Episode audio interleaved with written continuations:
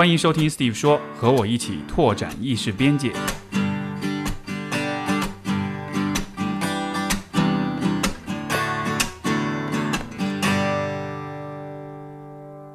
欢迎收听 Steve 说，我们今天的嘉宾是 Nancy，她是一位啊、性教育工作者，也是一位性技巧潜能开发导师。所以先欢迎 Nancy。Hello Hello，大家好，我是 Nancy 罗南希。好，我们这期节目也有视频版，所以说大家如果去 呃 B 站或者是这个微博，也能看到我们的对话。呃，欢迎 Nancy。然后首先首先就是这个性技巧潜能开发导师，好好长一个名字，是是怎么回事？跟大家解释一下好吗？是因为我发现很多人开始认识我的时候，其实确实我最开始的时候在想着做性教育的同时，能够自己很喜欢那些情欲的东西，所以也会写很多关于性技巧的东西，然后开发很多性技巧的东西。嗯，然后慢慢的，大家好像对我的这个印象就比较，我的粉丝对我的这个印象比较深刻，觉得我是一个做性技巧的，包括。是因为 我前段时间有一个女上位的那个视频突然被传到网上，我觉得大家挺火的，微博上有四五百万的那个点击率。然后好呗，那既然大家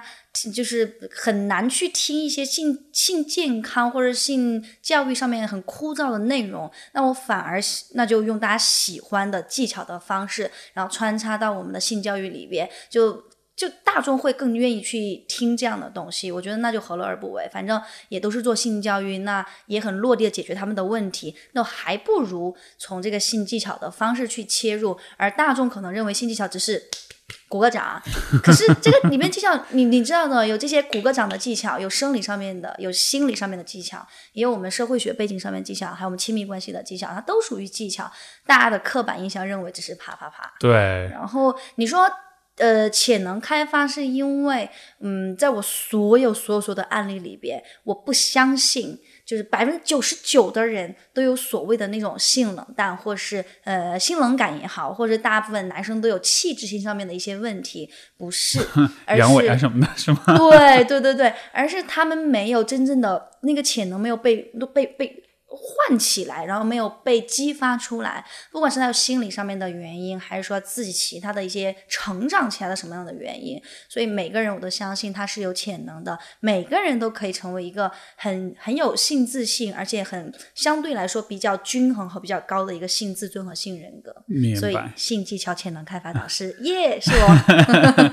我觉得首先就是，我觉得这是你或者是所有的就是在这个方向做性教育的人，我觉得特别特别 respect 一点，因为我可以想象这件事情做起来其实是有很多的挑战，是很，而且尤其又是作为一个女性的话，呃，当然这只是我的想象，我不知道啊，就是对于你来说，也许这也是一个会尤为就你的女性身份会是一个尤为挑战的一个部分嘛，因为大家会，因为你知道，比如说你讲到女上位的视频啊这样子的，就。我估计网友当中有那么一部分人，其实会有一些歪歪。对，就是这这会是一个问题嘛？对于你来说，我觉得不是问题，我觉得他们他们会去歪歪说明他健康。嗯，他不歪歪说明还不够健康，我都能够理解。包括我微博后台有发啊、呃、照片儿身身体照片儿给我的，在我看来就是病人，就是。病人知道吧？就是我觉得他们没有接受过教育，这个没有这个背景，所以我能够理解。或者说他发过来想要满足他有个什么样的欲望，有可能是就是很多人没有在生活当中找到那个出口去满足那个欲望。嗯，大部分人不会对我形成很大的一个困扰，就可能我心比较大吧。对，而且其实我理解到你，就是我理解，其实你的视角是很。呃，从一个比较正向的角度去看待这些问题的，因为你刚才提到，就是、嗯、就是潜能的开发，也就是说，你会把大家的性上面的这种障碍，嗯，都看作是说你的你你没有得到良好的教育，或者是正确的引导，对，或者你的潜能没有开发出来，所以才是以一个比较、嗯、呃不恰当的方式在表达自己情绪，像你后台发的信息这样的，是，其实就这其实是一个非常人文关怀的视角。呃，算吧。今天我们财务还跟我说，嗯，加油哦！你看，我们很多实体经济都倒闭了，我们还在这个期间为人类做贡献。对对对，你说的好，非常激励。没错，是没有没有没有活干，但是得有得有炮打。你要被封了？不会不会不会。这因为今天我已经做好心理准备了，我们今天聊的话题就是跟性有关，所以所以没关系，就是这个我们语言上会放飞一点，但是希望大家也可以。如果我倒是觉得，如果听众在听我们，比如说我们说到这些语言的时候，心里面会有点膈应啊、不舒服什么，我反倒觉得这是一个很好的一个去自我觉察一个机会，就是是什么让你感到不舒服，是。就是为什么，就是其实这件事儿是很正常的，确实。它是人生的一部分，但是你会呃，你说到你的反应就会。对对。你的你的这个工作的对象，或者说你的呃来访者也好，或者是学员也好，如果他们有这样的一种表现，你会怎么去回应，或者是怎么去看待他们？就好像昨天，哦，我这一次来上海，就是因为我们昨天参，就是呃有一个关于前戏的沉浸式体验的工作坊，很多人不是每一个人来了过，他都可以说啊。没关系啊，哦，好好来玩。很多人很收，特别是我发现上海的男性、女性，嗯，有点，you know，你懂的那种首先，首先这是一个前戏的沉浸式的体验工作坊，嗯，这个、哎这个大家听到就就哇，哦所以我们是一起来前戏嘛。其实大部分来讲是让你在那个男女的环境当中能够去知道，能够去觉察到五感唤起的感觉是什么。当你跟每一个人，你可能都会跟他有一定的沟通，当然不是这样子的哈，会有一定上面的我用一些技巧和方式，让你去跟男性、异性或者同性有一些接触。但是呢，你会发现这个里边有啊，我好像。还蛮喜欢跟我的同性的，做我们有一个学员昨天说，我不知道为什么，刚刚我在跟那个男生做某一个动作的时候，我好像对他有点反应，你知道，就是有这种新的自我觉察出来。当然也有像你说的一样，嗯，对，我不喜欢那个鞭子在我身上的感觉，我不喜欢有人把我困住的感觉。可是那另外一个女生说啊，我很喜欢，你不喜欢的我都喜欢，那我就会很好的告诉。在这个场域里边，这就是目的呀。你来参加这个前戏工作坊的目的，就是你要自我觉察，我喜欢什么，我不喜欢什么，我就会反而把这个东西点出来。那你之前是不是你没有觉察到你自己不喜欢？而且在你你可能知道自己不喜欢，你有没有机会把它说出来，或者你敢不敢把它说出来？这个可能是我更希望去引导大家的，更多的关注到自我觉察上面。你的情情绪也好，还是你的身体很好也好，它都会很实在的告诉你是什么。嗯，所以你做的事情其实是让大家通过实践跟体验去了解自己，就好像是就好像是在是通过身体的反应去找答案，而不是通过你自己理性的知识上的这种思考跟推理去找答案。对，可是因为就是因为很多爱和心理是不可衡量的嘛，你是没有很多理性的思维在里边的，更多的是有时候也许我们的情绪会撒谎。也许情绪会说，嗯，我就很生气，可是我其实想解决问题，可是我还沉浸在生生气当中。那这个当下有可能你的身体的一些反应会告诉你很真实的答案。那我们的品牌名的公司的主品牌名叫 My Body Knows，身体知道，就是因为我们的身体会知道很多事情。包括昨天我们有一个学院来做了那个我线下的爱抚疗愈，给他全身心的很很细、很细腻、很专注、很细致的去给他身上做全身的一些爱抚。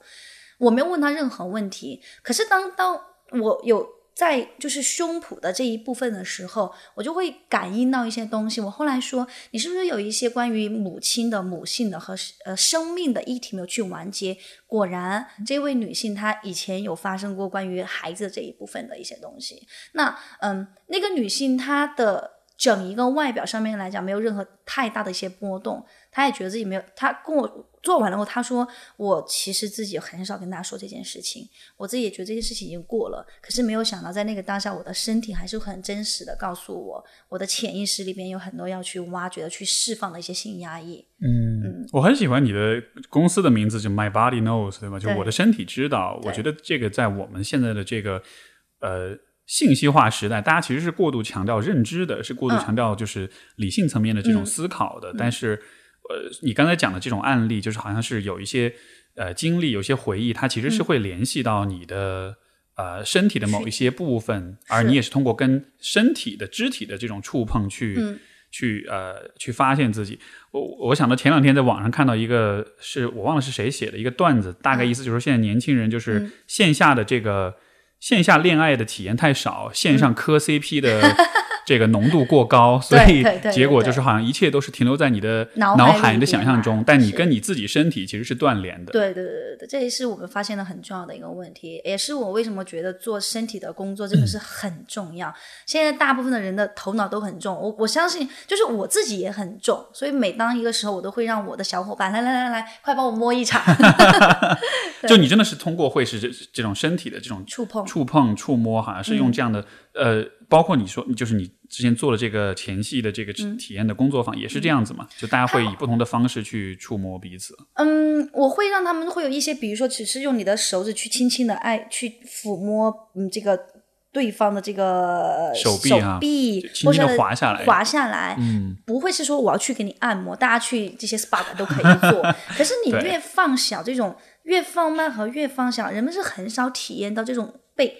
停留或是被缓下来的那个感觉的。一旦你能够停留缓下来，你必定是专注的。可是现在大部分的人是没有那个对自己的专注也好，或是你会对你的伴侣去专注。放到性这件事情上面来，有多少人你能在所谓的那个前戏里边，能够给你的伴侣很仔细的、很轻柔的花时间的这样子抚摸下来，半小时到一小时，嗯没有人能够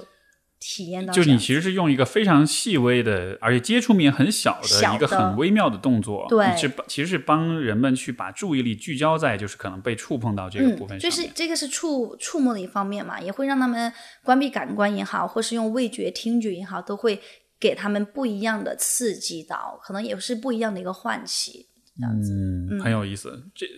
这个大家来参与的之前之后，你觉得最显著的变化是什么样子？我觉得有一个人自我，我们来之前都会自我介绍，有人说：“大家好，嗯，我就是个直男癌，嗯，我来就是看一看有啥。”然后，然后完了过后就是这个可以啊，我觉得，我觉得吧，专注就是性感，就是那种很哲学性的话就出来了，你知道，这是最可爱的一点。就很多男生这是他们最可爱的一点，很多女生就是以前不敢说，我们有一个环节是男女的对峙吐槽，然后有的女生就是相互吐槽，吐槽更我最不喜欢男生老是让我叫他爸爸，还要让我跪下。我最不喜欢男生让我说脏话，还非要让我说小骚逼，就这种话是，就他们会有这种呃，来的时候大家就有点收收的，然后到后来就发现他很想说，他很想去表达，他很想去让自己能够在这个安全的空间内去结识更多能够健康、安全、弹性说说爱的这个人。明白。所以其实给他这么一个机会是，不管是身体也好，还是语言也好，嗯就是能表达出来。他都有这个机会去释放。啊，所以好像就对于女性来说，呃，她的问题好像更多是一种压抑和无法表达。嗯，可以，我觉得男女都会出现这个问题。你说男生更愿意表达吗？嗯，不是，我觉得男生只是装着我很我很好，我可以的那个。啊我觉得相比之下，这个社会更少给男性一个缺口，让男性去展示他们的一些脆脆弱。可能女生还会呃落落泪呀、然后牢骚一下，或者是怎么怎么样书写呀、朋友圈啊之类。你很少看到男性说。啊我跟他分手了，我好难过，叭叭叭，这没有，就很少。相比起来，女性可能女性有很大的问题。亚洲女，我我只能说，比如说我们中国，我遇到女性，大部分的人都会是呃，她的性自尊比较低的原因在于。有人经常来说，老师，我老公早泄，这只有两三分钟，我觉得是不是我的问题啊？我多几多，我我不知道在技巧上面要怎么去改，你教我几点技巧。就是大家不知道早泄，如果他真的是早泄，那是你老公的气质障碍的问题，要去医院去医治嘛，是身体上面的原因。如果是心理社会因素上面的，也有很多可能是因为你老公自己的某一些以前的经历怎么样。可是几乎所有的女性的第一反应都是我有问题，自责，自责，然后自问，然后觉得是都是我不好，我不好。为什么是这样呢？我觉得跟传统的就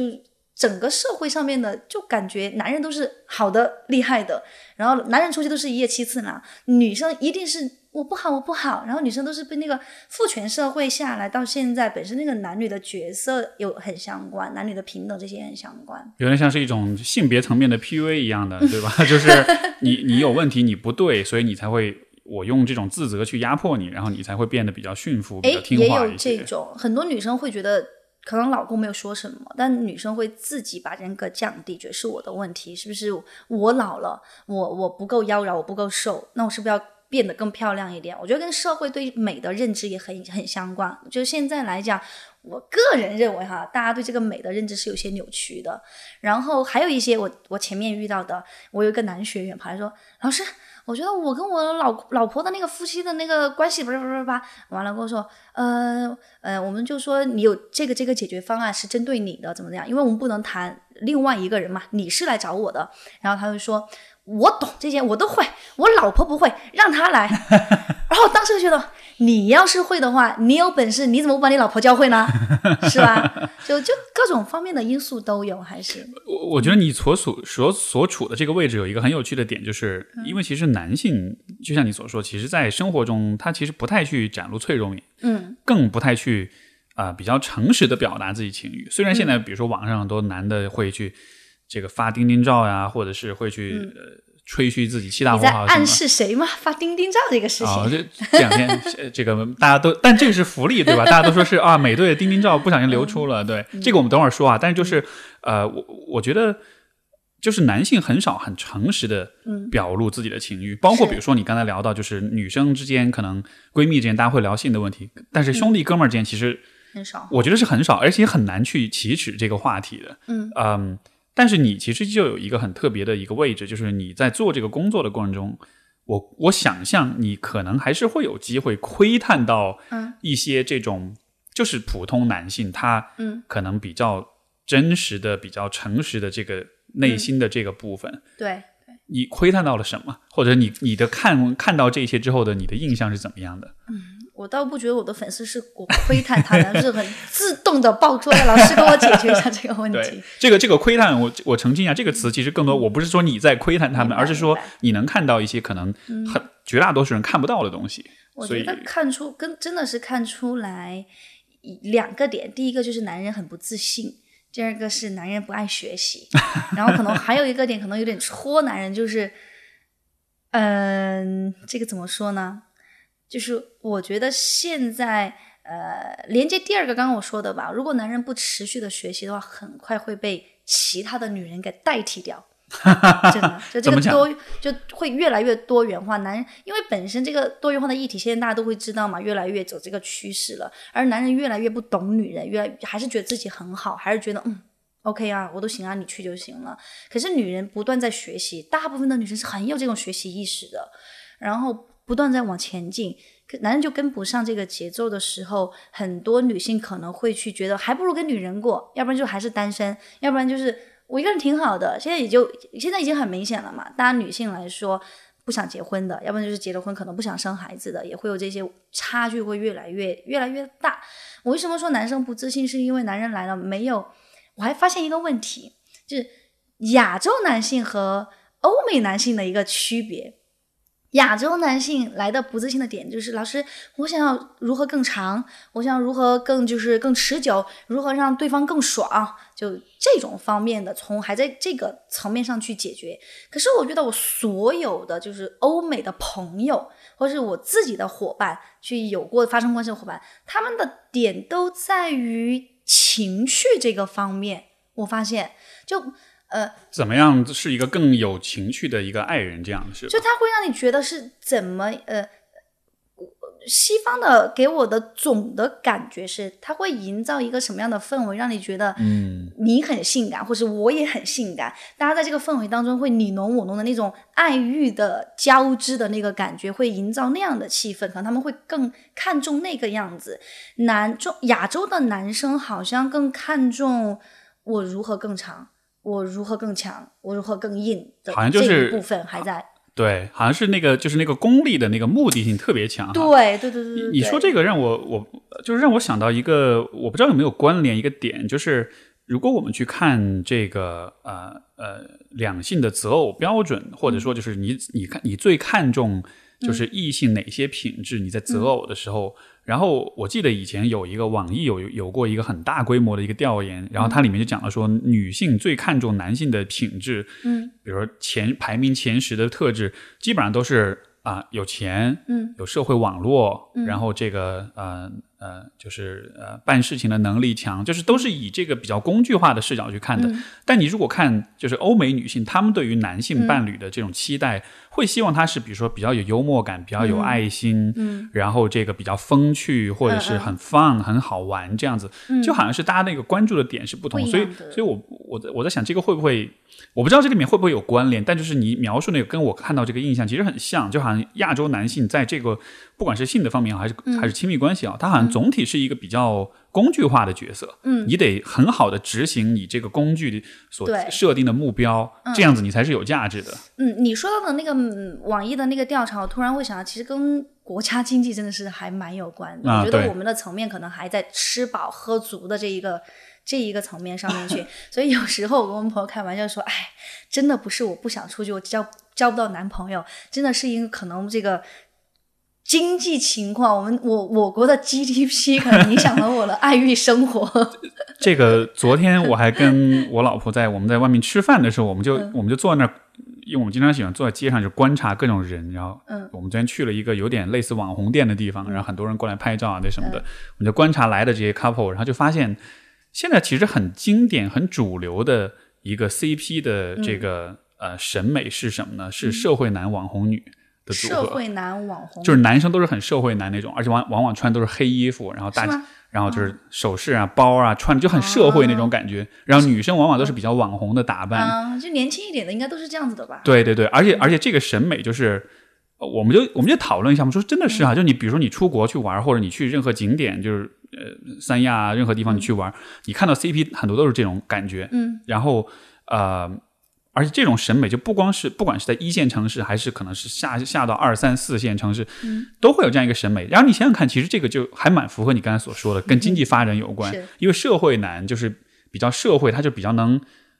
来事儿，朋友多，能赚钱，嗯就这种形象的男性，其实还蛮符合现在主流审美的。嗯，而女性那个那种网红脸，网红脸那种的，它其实也是一个，就是好像还比较符合大家想象的一种期待的。对，所以你也会发现，为什么说越白领可能越走到上面，你越难交往男女朋友，我觉得也有一定的关系。怎么讲？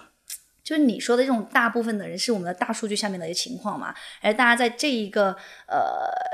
在那样子的个人收入的经济情况也好，或者个人思维层面上面来讲，他可能更加能够容易去选择，因为大部分人跟的是社会的这个趋势走的美的定义，或是帅的一个定义。可是越往上面有点呃，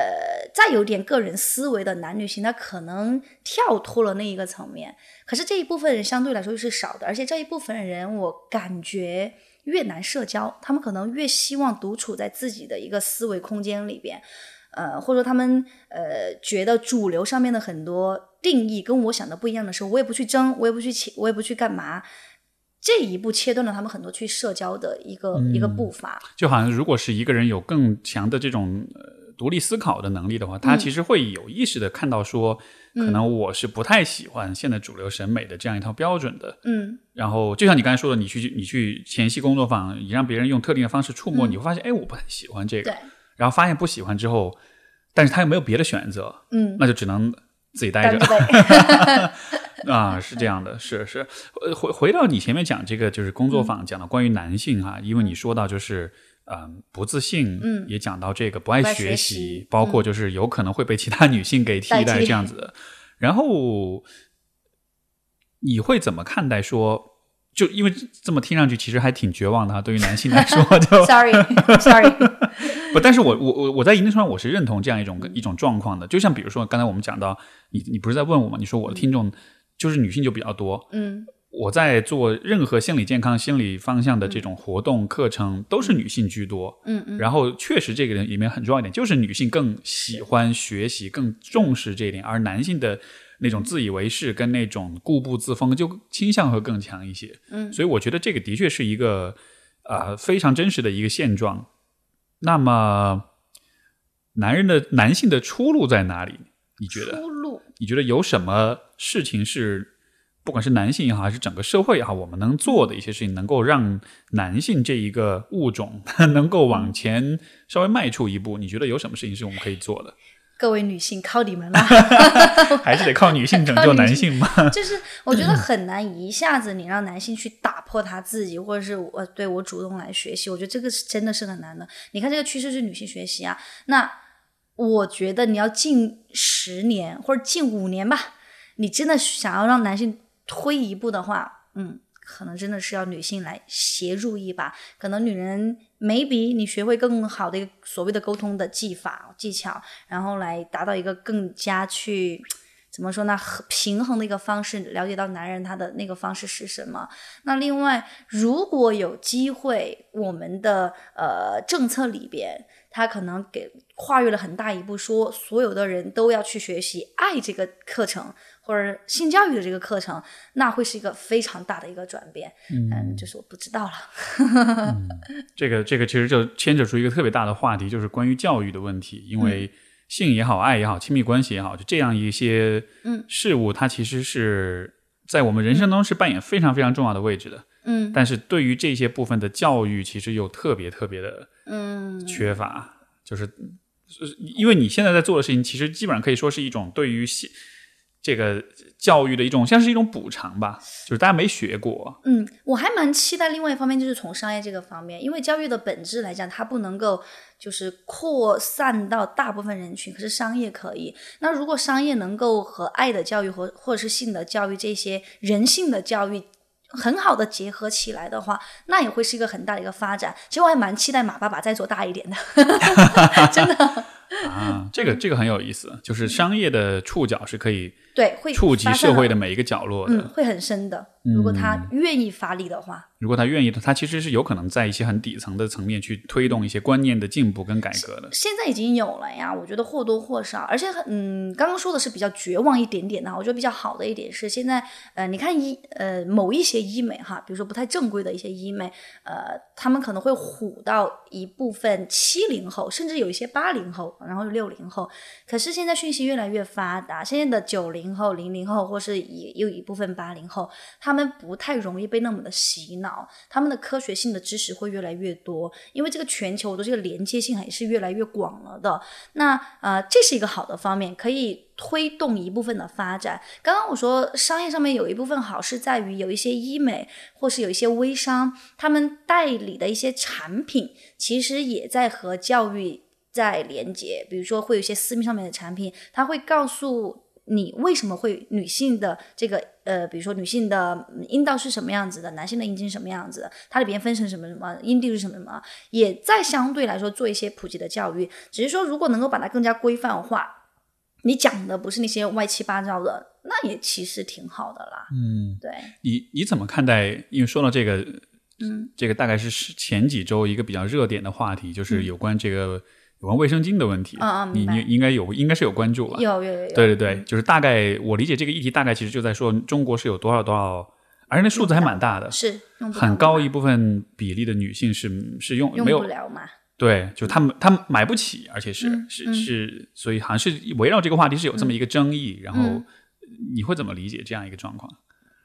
我觉得国家 GDP 经济的问题，说老实话，因为我们能做什么嘛？我们能做的是教育的方面。我比如说，我能做的，我只是在教育方面的普及。我不是做卫生巾的，对。那或者说我我不是那个先富带后富的那一批。那可能如果国家在政策上面能够普及到这一块，那是最快速的一个方式。嗯，那是我能够想到的一个一一个点。是是，呃，既然说到热点，就我们就还说一个更近的热点，就是美队。我是刚提到那个钉钉的事情。对，我觉得是不是打击了很多男人的自信？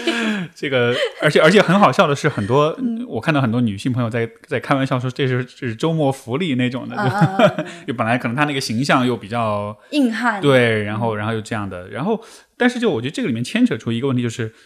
为什么对于男人来说，就是。钉钉照这个东西是这么的，你知道，就是 是这么重要的，它像是一个符号化的东西。就钉钉照像是某种呃标准化的，是个男的都会通过这种方式来表达一些东西，就因为要征服你嘛。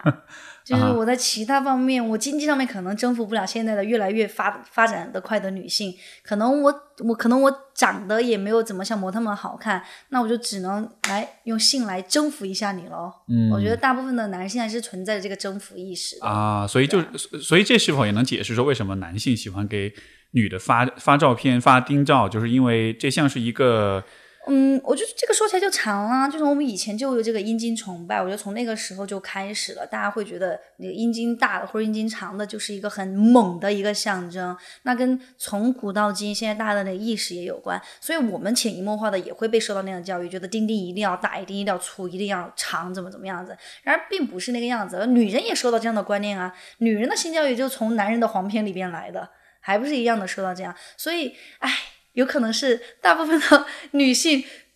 可能接受到的都不是那么他们喜欢的钉钉吧，才会觉得说这是嗯周末福利照。明白这个这个话题，就是因为之前我也给那个就是有一个平台也写过一个文章，也在讨论这个问题。然后我的理解是说，呃，我觉得其实。就是男性对于这个钉钉，这个你就是你，如果不把它看成是一个器官，你把它看成是一个符号的话，嗯，我觉得可能也是因为很多男性他，也许他可能他没有办法，就是很健康、很正确的方式处理自己的情欲，他其实会把很多的东西投射在这个这个这个器官上面，是。就是呃，我我想到一个例子，就是呃，但跟这个完全没关系啊，跟钉钉完全没关系，是我自己的一个经历，就是我以前呃初中的时候。就是初三毕业的时候，我当时就是那个是因为我沉迷于游戏，玩游戏玩的特别好，后来就参加一个比赛，然后完了就，呃，就打入全国决赛。当时自己一个人，初三的学生，自己一个人飞到北京去参加这个比赛。嗯，然后呢，参加这个比赛过程中，就他们就发了一个那种就是呃，可以就是一个图章，就是能够钉在衣服上的这样一个一个 pin，就是贴在衣服上这个，然后。这个图章就是当时我就特别喜欢，因为就是它是那个游戏的那个 logo，所以就好像是感觉当时就是这个这个图章，对，就好像是它是我身份的很重要的一个部分。然后特别有趣的一个事儿是，后来我呃这个比赛结束之后，我在北京待了两天。然后当时这个一起去比赛有一些其他的一些网友，然后他们就是都是成年人，他们就说要不要去蹦迪？然后我说什么是蹦迪？我都没听说过。然后他们就带我去了一个我也不知道是什么地方，一个酒吧，然后特别吵。你像我当时一个初三的小朋友，我第一次独自一个人，嗯，出去旅行，嗯，然后被他们带到这样一个地方，周围是很吵的音乐，很多的人，我完全不知道在做什么。然后那个时候，我唯一做的事情就是，我就不断的玩我的这个图章，我一直看着它，一直甚至一直抚摸它那种的，就就好像觉得这好像是我唯一就是是是一种安全感的来源。对对对对对对。然后就在那个环境之下，就是我就一直抓这个东西不放。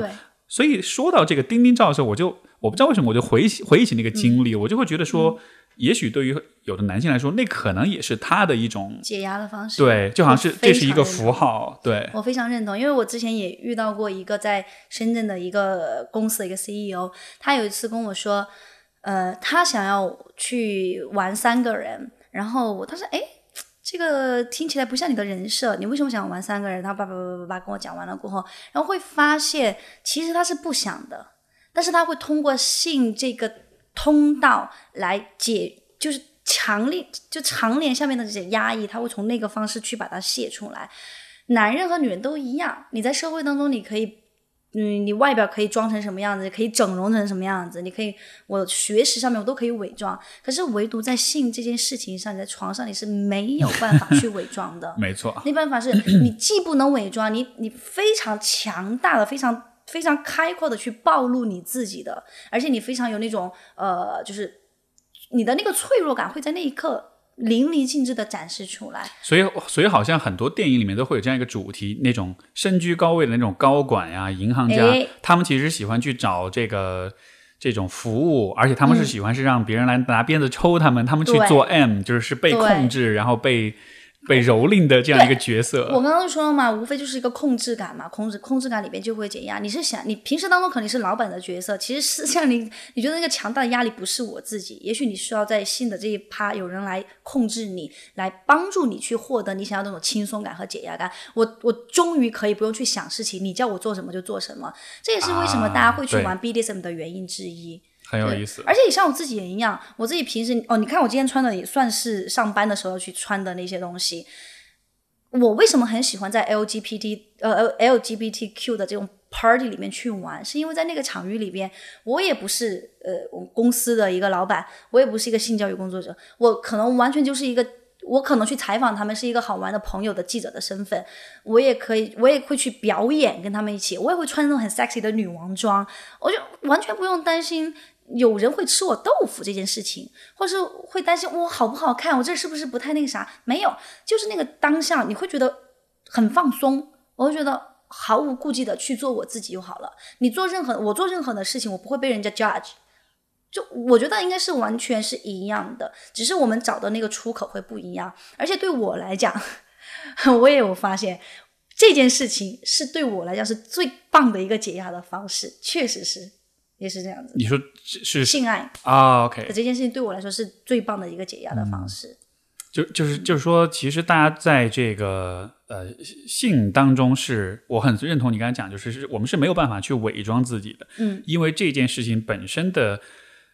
它的重点就是在于你是暴露你自己，而且是暴露你的脆弱面，你的你的渴求、你的渴望、你的需要。就是任何一个人看上去再屌、再厉害、再就是呃别无所求，尤其是你说到男性哈，就是你看，比如说我们想到想到这个，比如说这个广告当中的成功男性，不管是手表的广告，还是汽车的广告，还是任何这种高端的男士用品，LV 什么的 这种。所有的广告全部都是男的，都是独自一个人。嗯，比如说一辆车，比如是路虎的 SUV 或者奔驰 SUV，一个男人独自一人开着车在天地之间，嗯，勇猛，很很对，但是而永远都是面无表情，然后长得也很帅，但是永远都是一个人，嗯，谁都不需要，只有我和我的这个车就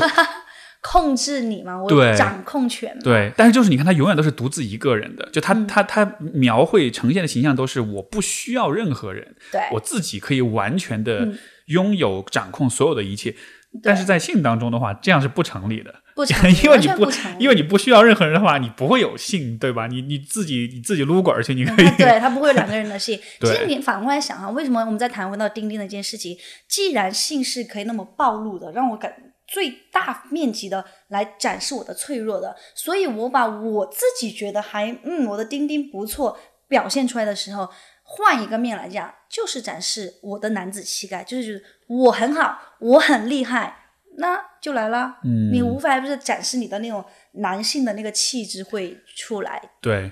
当时征服，当时其实就是就是呃约稿的时候，写这篇文章的时候，其实呃我我感觉这个平台方他们其实会有一点预设，嗯，就是他们会觉得说这个男性这个发丁丁照是一个。会会站在一个比较批判的角度去看吧，就是看这个问题，觉得说啊，这好像是意味着男性这种猥琐啊、性压抑啊，或者你知道，就是会比较批判的视角。然后，而且我觉得这种视角其实现在也是也是比较比较普遍的吧。像我在网上看到很多关于很多男性的这种言论，就是还是总体来说，大家对于直男这个群体是是比较多的批判，比较多的这个否定的。但我完全不否认说这个群体的确做了很多。嗯，这个很很很很很很蠢的事情，但是另一个方面就是啊，我在当时在想这个事情的时候，因为我自己是就从咨询师的角度，还是比较人文关怀的，我还是愿意去看到说，嗯啊，事情背后传达出是人们有什么样的一些需要跟渴望，因为毕竟大家都是就是正常的普通的人类，对，所以我在看这个事情的时候，我也会想说，有没有可能大家很喜欢，比如说晒丁照啊，就就像你刚刚讲，就是。他可能只是试着去把自己的脆弱面在表达出来，他可能只是试着在，他也许觉得这样子是一个可以和他人连接的一种方式，或者说，或者说这个这个这个器官这个符号，它也是一种表达了，不管是他的压力也好，他的焦虑也好，啊，还是说他的困惑也好，他可能只是想把这个部分，嗯。就是去表达某些东西吧，反正就当时我是对，就是这样一个视角，就是因为我觉得，如果你完全是用一个批判的角度说啊，你这这就说明你就是恶心，你就是猥琐，这个对话就终止在此了，就就你没法进一步了解这背后到底怎么回事儿。但是我觉得，好像我们现在说到，尤其是有关性、有关情欲、有关男性的情欲的时候，大家其实蛮容易就止步于批判，止步于贴一个标签，但是你。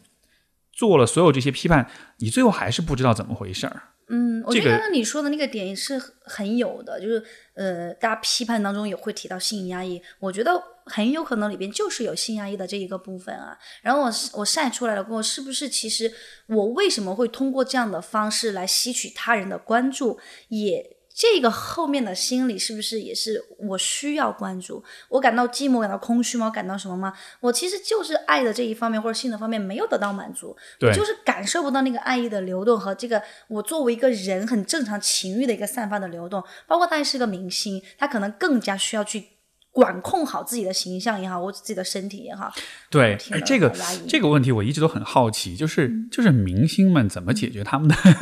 生理需求？因为说实话，其实挺，尤其你明星，你你你名气越大，其实是越很小心，是不是？对，就是你不小心你是就被谁就抱了一个啊，睡在旁边自拍一个，然后你就对吧？就是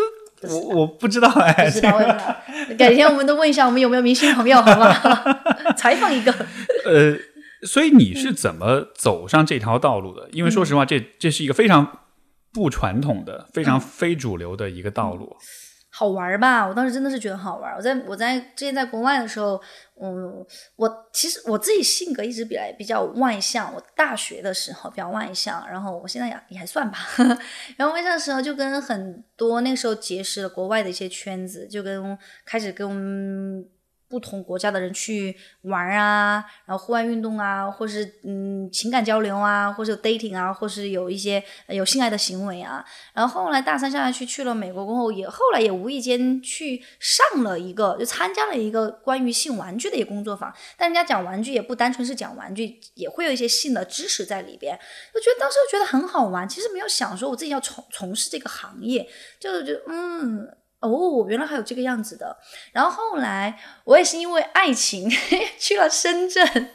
然后呃去了过后，无意间又认识了一个湖南的女生和一个加拿大的女生。那个我自己要用那个内置卫生棉条，可是在国内那个时候没有导管式的内置卫生棉条，就所以 tampon 是吧？对对啊对对、tampon 那，然后那个时候到现在为止，就只有基本上大家知道的内置卫生棉条，一开始就是德国的那个 OB，不是这种导管式的，可是很不符合中国女性的一些观念。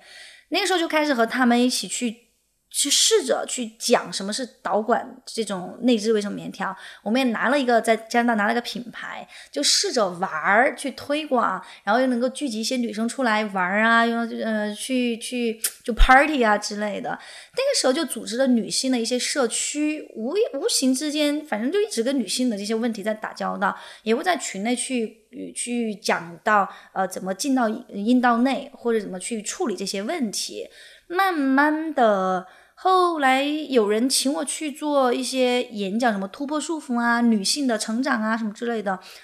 呃，再后来就是认识了中国性学会的老师们，然后再后来又觉得哦，真的自己对这个挺有兴趣的。然后，然后那个时候正好也有项目，我觉得啊，我想去，就内心就觉得不管怎么样，我就很想去探索一下，我很想去学一下这个，我很想去玩一下。然后又去了南加州大学，然后去跟跟进他们的一个 program，然后回来过后。就一直在做这件事情。其实我一直之前就一直在，相当于是做一个 freelancer，就自己在写文章也好，然后也没有想说做一些知识付费，然后是逼不得已，后来被封到真是欲哭无泪，然后我就觉得啊，那既然大家我发不上网，那就在微信群里边发给大家资源吧，我就建了个微信群，然后觉得哎。嗯，好，那个时候开始兴起了知识付费，什么荔枝微课呀这些等等，那我就试一下呗，然后赚个小钱呗，然后就那个时候开始知识付费的意识，那个时候还不知道什么叫真正的知识付费，我然后又过了一两年，可能我应该在一八年的时候，呃，注册了我现在这个公司。那个时候只是有萌芽，会觉得，嗯，我不想要那么被动的，别人请我去讲课，讲一些关于 这种性方面的课程，我觉得不够稳定。所以那个时候有意识，我怎么变得更加稳定？所以那就先注册公司，万一我以后做个什么好。然后后来，其实我有段时间经历了，就是我不行，我认为我自己不够优秀，我认为我自己还不。不足以好，可以去做一个公司，会去承担很多很多的责任。而且我那个时候一直认为我是一个不负责任的人，真的。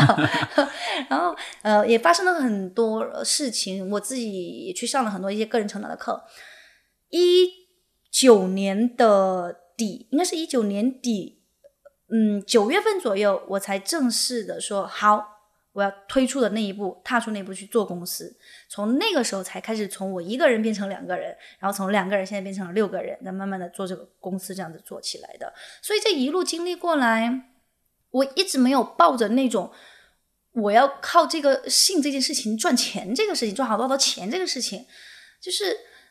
我我，而且我越到这个阶段，很多投有些投资人过来跟你聊这些事情的时候，你就会发现，你越想用兴趣赚钱这个事情，你是越做不到的，你就是你就会。越发现这个事情不对，做不下去，你开发不出来，然后这件事情就无形当中在推着我往前走。可能因为这个心里边包含了太多心理学、还有哲学、还有教育、还有原生家庭等等这些东西在里边，让我自己受益非常非常的大。我觉得整个人生，你我的三观这些全部都在做很大的一个改变。我能够体会到你认真的去。呃，去学习它，你认真的去很健康的看待它，它能够给我这一生带来所有的这种利处是什么？包括呃，从你个人成长、亲密关系、你的生活啊、你的工作、你的家庭，都是全方面涉及的，让你只会越来越好。那我就看得到，如果我自己能够体会到那么多好处，那件事情给更多人绝对体会到的好处，而且在过程过程当中，你会发现，首先那是好的。再看到原来这么多人还有这么多的问题，你就觉得，哎，那这个事情就是要做嘛。你你会有无形当中的一种个人价值感，可能再说好一点，就是好听一点，就是有这个社会责责任感在里边，就推推推推推。我也没有觉得说我一定要靠这个赚多大一笔钱，想着 想要进入我们这个行业赚多大一笔钱的同学，我直接劝退了，不行，在国内这个情况真是不行的，真的。所以就是你在这当中看到了。价值，但这价值可能不不完全是商业的价值，其实更多的好像是有关于人的价值在里面。嗯嗯，我我我这两天刚好在读那个就是项标的那个将自己作为方法，他有一句话还蛮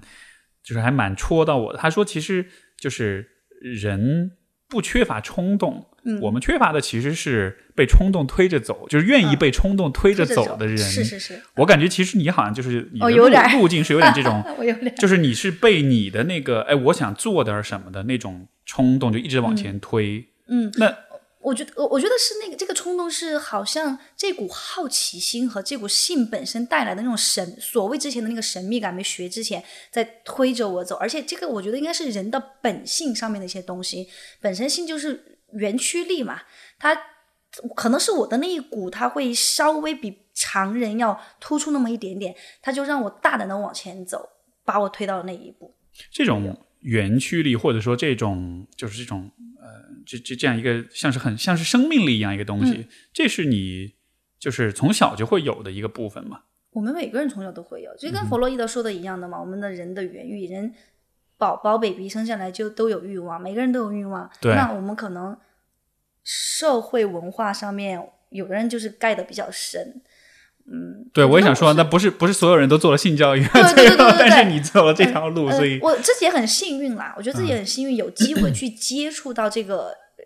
这一块。你看，也有这么多人出国，那也有，那为什么就遇不到？我觉得这这一点真的是我觉得很幸运的，自己能够呃遇到它，而且自己能够去推动它，呃，自己能够大胆去朝着这个方向走。我觉得还还很幸运的是，我家里边的人他呃整个教育是比较开。呃，就是放养式的这一点也很相关啊。这我刚才也想问来着，就这会不会带来一些挑战？比如说家人啊不理解、不不支持啊这样子的。嗯，我觉得家人还好。说老实话，我觉得可能最让我会感到呃很心痛的原来的经历哈，可能会是呃以前，比如说男朋友，当你真正知道其实他心里边不是那么 想的的时候，对我的我对我的伤害是很大的。然后表面支持，实际上心里是。反对的这种撕开来讲，确实是这个样子的。你真的把这个事情剖析的干干净净来看，是的，我就会觉得很受伤害。然后，呃，当然，我觉得经历那一段也很重要的，让我看到我想要在两性关系里边最一开始的原则是什么，中间我希望的一个沟通方式是什么，我希望建立的亲密关系，我择偶的这个所谓的那个标准是什么，有协助到我现在的亲密关系上面。我觉得我们的沟通还有我们的一个相处模式。就是非常非常，至少目前，然后我觉得是很和谐、很和平的。我很喜欢那样的方式去解决问题。就好像是因为你在这样一个领域、这样一个行业当中，所以它其实直接和你的你自己的亲密关系是会会有相关的。关。所以说，你其实得非常诚实、非常坦诚的去和伴侣在这个方面有对有对话、有交流，这样子才能让这个关系就是是能够相当于能够接得住这对这这整个你的这个事业、你的这个方向。哎，这个是很关键的问题了。就我为什么说我很担心，就是男性会被女性代替，男性不不去学习。我说实话，我遇到的可能也来访者吧，也包括我身边的很多男性啦，你你接不住，就像你说的一样，真的接不住，自己都没捋清楚他他你怎么来把我给接住？然后我觉得这个时候就跟你自己的成长的背景和受的教育很相关了。包括我现在的男朋友是国外的，我们还是依然会有这方面的冲突。比如说，嗯、其实今天早上我在工作是拍照，是要去拍一些相对来说情欲一点的照片。呃，我第一次以前有段时间没有男朋友的时候，我觉得无所谓，我看这个是艺术或怎么怎么样。那男性的视角是可能还会有一些他的一些想法。那一开始的时候会有一些争，就是对峙在里边。可是不可以这么拍，嗯不可以露这里，或是这样的吗？他不会说不可以，他会跟你商讨说，呃，如果你们你们会不会拍到这一步，那我的感觉是什么样子的？他会跟我讲。那可能拍到这一步的时候，他觉得嗯我不是那么那么的舒服。我很理解你，这是你的事业，叭叭叭。但可能从我 personal 去说的话，不是很舒服。那如果遇到原来的我，就是你不支持我的工作，就是你不爱我，对你不爱。然后现在就是觉得很理解，因为我跟这几年呃性的这个事业呃遇到的这些情况，自己被封也好，别人的呃这这话语也好，或者前面那段感情也好，都很相关。我就特别能够理解。现在我说，嗯，确实就是我很能够理解你现在的。提出这些问题，而且我愿意去跟他疏通，我愿意去跟他讲这个是什么。那我们来找一个平和点就好了。然后我们就找一个平和点就好了。而且我也会很邀请说你要不要一起来，我觉得没有关系，因为我看到确确实实是我看到是一个艺术，没有什么想要其他的。那他还会考虑到比如说安全的问题，所以就很多依然会有这些方面的对峙会出现。呃，不管是去一些 LGBT 的这种 party，可能会穿得很性感，男生可能还会是有他的想法，他也觉得哎这个要怎么去处理，那我们就结合到中间就好了。嗯，就我觉得，所以呃，很很密切相关。我还我昨天我们还在说，我说你看，我们上个月发生了那个 Kink Party 的那件事情，就去 LGBT 的我穿的很性感的这件事情。那这次来上海，我发生了这个拍照的事情，我一定相信在未来，因为我的工作，我未来还发生一些我都想不到的一些事情是什么。但是，呃，我我也跟他讲，我说我很喜欢我们今天的这个处理的方式，我知道你也有想法，但是我也有想法，可是大家会竭尽努力的去找到中间那个去谈到那个平和点是什么。各自退一步会，各自妥协一点，这样的。嗯，我觉得会有各自想要妥协一点。呃，我现在目前来讲会就会去考虑说，嗯，好，如果是作为伴侣当中，那确实在亲密关系当中，我需要更也要去考虑到他的一个一一些想法，而且我始终相信态度决定一切。我非常能够感受到现在的关系当中，态度决定一切的这一个，很你你你会感到很互相很很受支持、很 supported 的那个、那个点在哪？是是，对吧？而且我觉得这种，比如说对方会介意或者什么，就我我还蛮能理解的，因为我在就是说，如果我设身处地的去思考的话，嗯比如说如果是我的伴侣，如果他是做这个方面工作的话，嗯呃，有的时候我可能会表达出这种不满，或者是这种，其实这背后的那种原因，倒不一定是因为，比如说嫉妒呀，或者是你知道小肚鸡肠啊，就 是就就大家比较想容易想象男性好像是这种怕、怕被带怕被绿啊，或者是就是会有这样的心理，但是我的点反而是在于我会为对方的安全担忧，对因为这是一个其实蛮应该是个蛮边缘的话题的，所以实际上，所以就我我指的边缘，就是说在这个呃公众的整体的这种接受度上来说是比较边缘的，是一个比较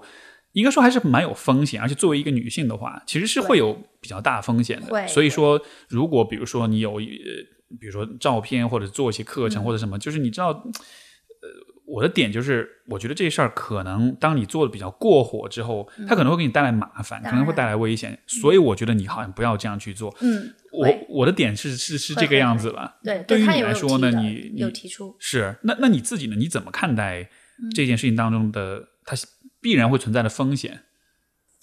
我觉得什么事情都有风险嘛，而且既然我选这一行，我我的风险是非常大的，我自己都知道。而且现在越来越，有时候想着 我发这个上去，明天警察就来了怎么办？会想，然后我尽量自己还是，嗯，当然我自己会提前去规避一些，比如说我要去填跟这个人认识。我可能也会去知道他我们要提前磨合的风格是什么，再加上昨天我们又说，他又说，哎，那呃，我有两个小小的意见，可不可以？我说好啊，你说呀。那第一，可不可以让我的另外一个伙伴也在这儿？我说当然可以呀。他说这样的话，毕竟你也会安全一点。你想，一个男生和一个女生在这里，你还穿的那么少，我说好啊，很好啊，我说没问题啊。然后第二个就是，他觉得这些照片我们要提前去筛选啊，怎么样子？呃，我说必然的。那在这个之前，我也会跟摄影师，我要去看这个人，我交流了过后，我会不会感到安心？我不安心的，我当然自己就不会去了，我也不会说傻到 把自己放到那个环境当中。所以但是所以这个啊，风险这个事情，我觉得是很难完全的去避免的。就像你做咨询一下，你也不会说，万一有个就是很有社会型人格障碍的人来到这，你也一样有很大的风险。嗯，也许这是一种呃性别上的差异，我不知道哈。就是说，嗯从从我的角度觉得，总体来说是比较安全。因为如果非要发生点什么事儿，对吧？我也我也会呃，这个要要要干仗啊，要什么，我也不会怕这种嗯的。因为我觉得，当然这个只是一个就是可能很表象的东西。嗯我觉得这背后可能更深层的一个、一个一个问题，还是在于就是啊、呃在说到这些比较敏感跟脆弱的话题的时候，啊、我觉得女性是容易是比较容易被放在一个相对不相对不利的位置上，就像你最开始说，女性很容易自责这样的。对。所以当我们说到关于心理也好，关于情感也好，关于情欲、关于性这些问题，就是就是那种风险，可能不光还只是说是肢体上，比如说遇到一个一个一个偷窥狂、一个跟踪狂啊什么的这种的，它也可能是更大的、更系统性的风险，可能是可能是网暴，可能是公众，可能是网民、吃瓜群众、看客的那种、嗯。那种心理，你知道，就是对你的这种评判也好，对你的这种啊、呃侮辱也好，这个方面的风险其实也是存在的，对吧？有肯定会有，我觉得只能说至少现在可能幸运一点，还没有遇到那么那么强大的一个网暴啊，一般就是因为粉丝不够多吧。然后我觉得或多或少吧，我觉得作为有一定像你一样，你有自己的粉丝群体，你可能潜意识里边已经知道，你把自己放在一个公众的一个视角上面，你就是会受到批判。对那真的是很考验心理素质的一个问题。我觉得，我只能说我自己能够在没遇到问题的时候去想到这一步。你说我真正的遇到这个问题的时候，我不知道到底有到底有那个时候要去有什么样的反应，未知。所以也许那个时候也是你的身体才知道。对对，可能我的身体也知道，我可能需要很多人去给我做疗愈。我觉得还有一个，嗯，我在做防御的点在于，你看我这么黑黑的，然后也不是那种柔柔弱弱的，我也有一定的原因。我之前想过这个问题，万一有人真的跟踪我怎么办？我怎么办？我就我还是想去说多做一些运动，或者多学一些这些方面的。对对对，会有会有会有，我想过这个问题。那个之前是有一个有一个健身房的广告嘛，不就是说是这个呃，哎，就说多读书是为了跟人好好讲道理，多健身是为了让让哎是怎么说来着？是为了让人让人不得不跟你讲道理，大概这么一个意思吧。差不多嗯 对对对对，大概就是这样的。嗯嗯，很呃，你的这个工作的话，你觉得对你的就是对于婚姻，包括对于生育、对于家庭这个方面的观念会有影响吗？有非常大的转变。我特别记得有一天，应该是一九年的八月还是几月？我在之前刚刚我不是说嘛，我以前一直觉得我不行，我不行，我还不够好，我觉得我自己是一个不负责任的人，我觉得我应该担不起那个责任，所以就我对婚姻，我以前那个男朋友很想跟我结婚，一开始就跟我结婚啊，结婚呐、嗯嗯，那是别别别别别，就就有点还是有点觉得我我可能会心里边一直知道我想要一个家庭，但是你真的说这个时候让我想起，我觉得这个事情离我还真的很遥远。那个时候可能稍微年轻一点，觉得真的是很遥远，想都没想这件事情。但我心里面又觉得我自己是很想要家庭的，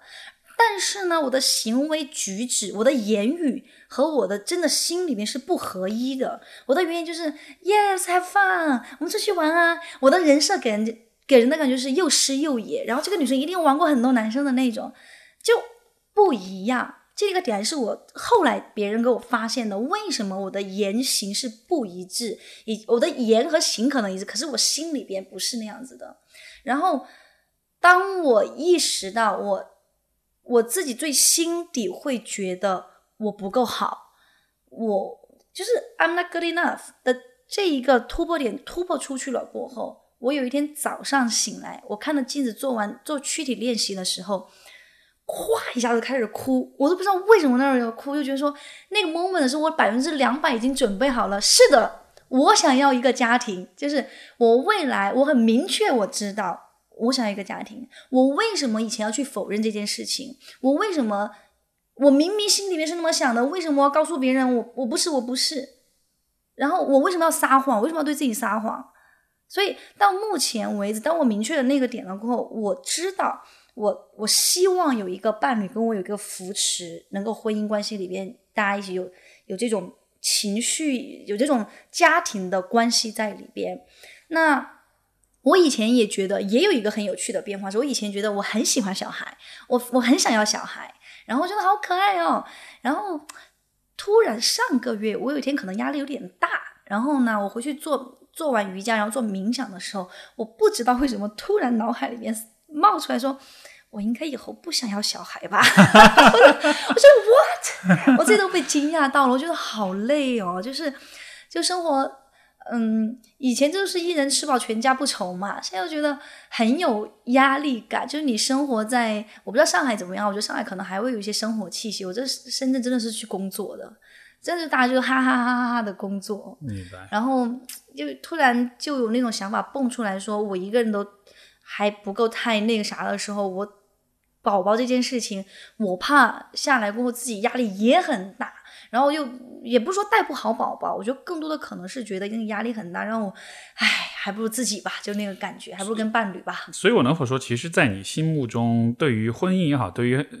生育对于孩子这件事情也好，你其实是把他们放在一个很高的位置，你其实是觉得说我要足够好了，嗯，我才能够去做这件事儿，以至于就是当你有一天你醒来，你真的告诉我足够好，然后你才敢去想，你才相当于你才允许自己去，嗯，去真的去认为自己要这么做，就好像在那之前你都觉得自己不够好，然后这个时候你就只能是把这个。想法深深的藏在心底，然后变成一个这个派对动物的这种角色。对，就是而且那个时候是没有意识的，你都嗯不能够意识，你觉得自己是不够好，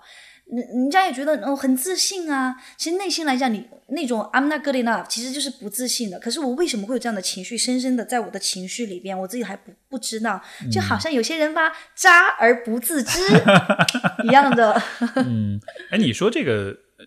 你说这个阶段，其实我也有这样的阶段，就是就是这种啊，外表上看上去可能是到处玩啊，天天喝酒啊，出去嗨啊，跟朋友去 party 什么的。但是你说那个感觉，我特别能理解，就是心里面你其实是把，就是婚姻也好，把爱情也好，包括把孩子，其实是放在一个我可以说是很神圣的一个、很纯粹的一个位置上的。嗯，因为你说到就是你你这个就是。呃，你的经历会让我想起，呃，我跟我现在老婆在一起，我们刚才开始谈恋爱还没有结婚的时候，然后我我也在想啊，结婚啊、生小孩这种事情，我怎么？因为就是就是就和你是一样的，就是你心理上你有这种念想，但是你不知道怎么在心理上迈出那一步，去承认说我真的想要做这件事情。我曾经有一天就是就是这个，就有一天我就做梦，我就梦到他生我们生了孩子，然后我就梦到我。我就把这个孩子抱在我怀里，然后我就哭，就在梦里就哭了。然后我就醒来之后，我就，我就跟他说：“我说我做了这个梦。”然后，然后我就说：“我做了这个梦之后，我就觉得好像我真的可以接受这件事情发生了一样，就好像是，就好像是你得真的承认说这件事儿对你来说真的是重要的，嗯，真的是你很，很珍视、很重视的，而不是说我潜意识里觉得重视，但是我。”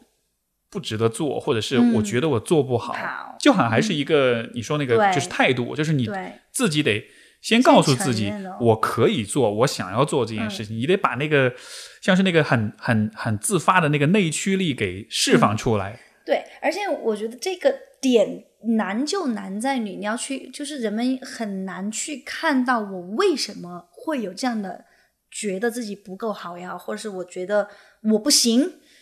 的的这一个点去挖到是很关键的。我觉得这个点，哎，而且真的是，对，而且而且有的时候这个这个其实是没有原因，或者说这个原因其实并不可能并不明确，甚至说可能是它是一个很远古的，是一个很历史的一个历史的原因，就它其实跟当下生活已经没有关系了。对你可能只是我是那个历史的原因，对吧后面挖得到非常深的历史的原因。是，就好像是其实可能是也许是十几二十年前某一个人说过一个什么话，嗯，然后你把那个感觉记住了，然后你一直被这个感觉束缚到今天，但你发现其实根本就没有必要，就是这么长时间之后你还一直被套在这儿。对，然后后来又觉得说，嗯，干嘛要去做那个好看的人？干嘛一定要有那个好看的面具？那就就是我就是我了。包括这个事情也让我反省到，我以前在面对我的来访者的时候，我是不是真的很落地的、很踏实的、很很真实的在做这个沟通和把我自己展现给别人？我不是说展现，就是 相处的模式当中。后来我就觉得，我以前的某一些东西是浮夸的，是非常虚伪的，然后不是真正的做自己的，而且我还以为我自己是在做自己。就当看到那一那一趴被全部全然的撕开了过后，你就会好像是就被踩到地上的那一个，我真是大哭了好多天，你知道吗？就是看到了自己的丑恶的一面，啊就是很丑恶的人性的一面，真的看到自己。然后，但是有了这一趴了过后，才会有现在觉得我要如何更加就是很明白的去面对我的来访者、我的学员，或者是我的这些顾客也好，还有如何很也也促使了我现在可以很直接、很坦白的跟我的伴侣去讲任何上面的事情，即便这个事情真的是会让你觉得很尴尬。OK 对 OK，分开，情绪是情绪，发生了什么就是发生了什么，去讲这些事情。所以我能否说，也是你你自己的工作也促进了你自己很多成长。当然然后百分之百到了，嗯对，所以到了，比如说去年你才开始说，OK，我真的是，呃就就说你之前说你不够好，可能真的是在一定上确实是不够好，确实不够好，确实是得到这个点上，然后才感觉到说，OK，我足够好了。对你你说那个丑恶那个部分，我我的就是我可能会用一个更也是更人为关怀的一个角度去理解，就是呃，因为我大概在我想想看零零八年我多少岁？二十二十二三岁左右吧。嗯我在那一个阶段有一年时间我，我就是那个时候我有抽就是抽烟，嗯然后那个事儿其实特别蠢。就第一，我抽烟全是抽包口烟，我从来不会真的抽到肺里，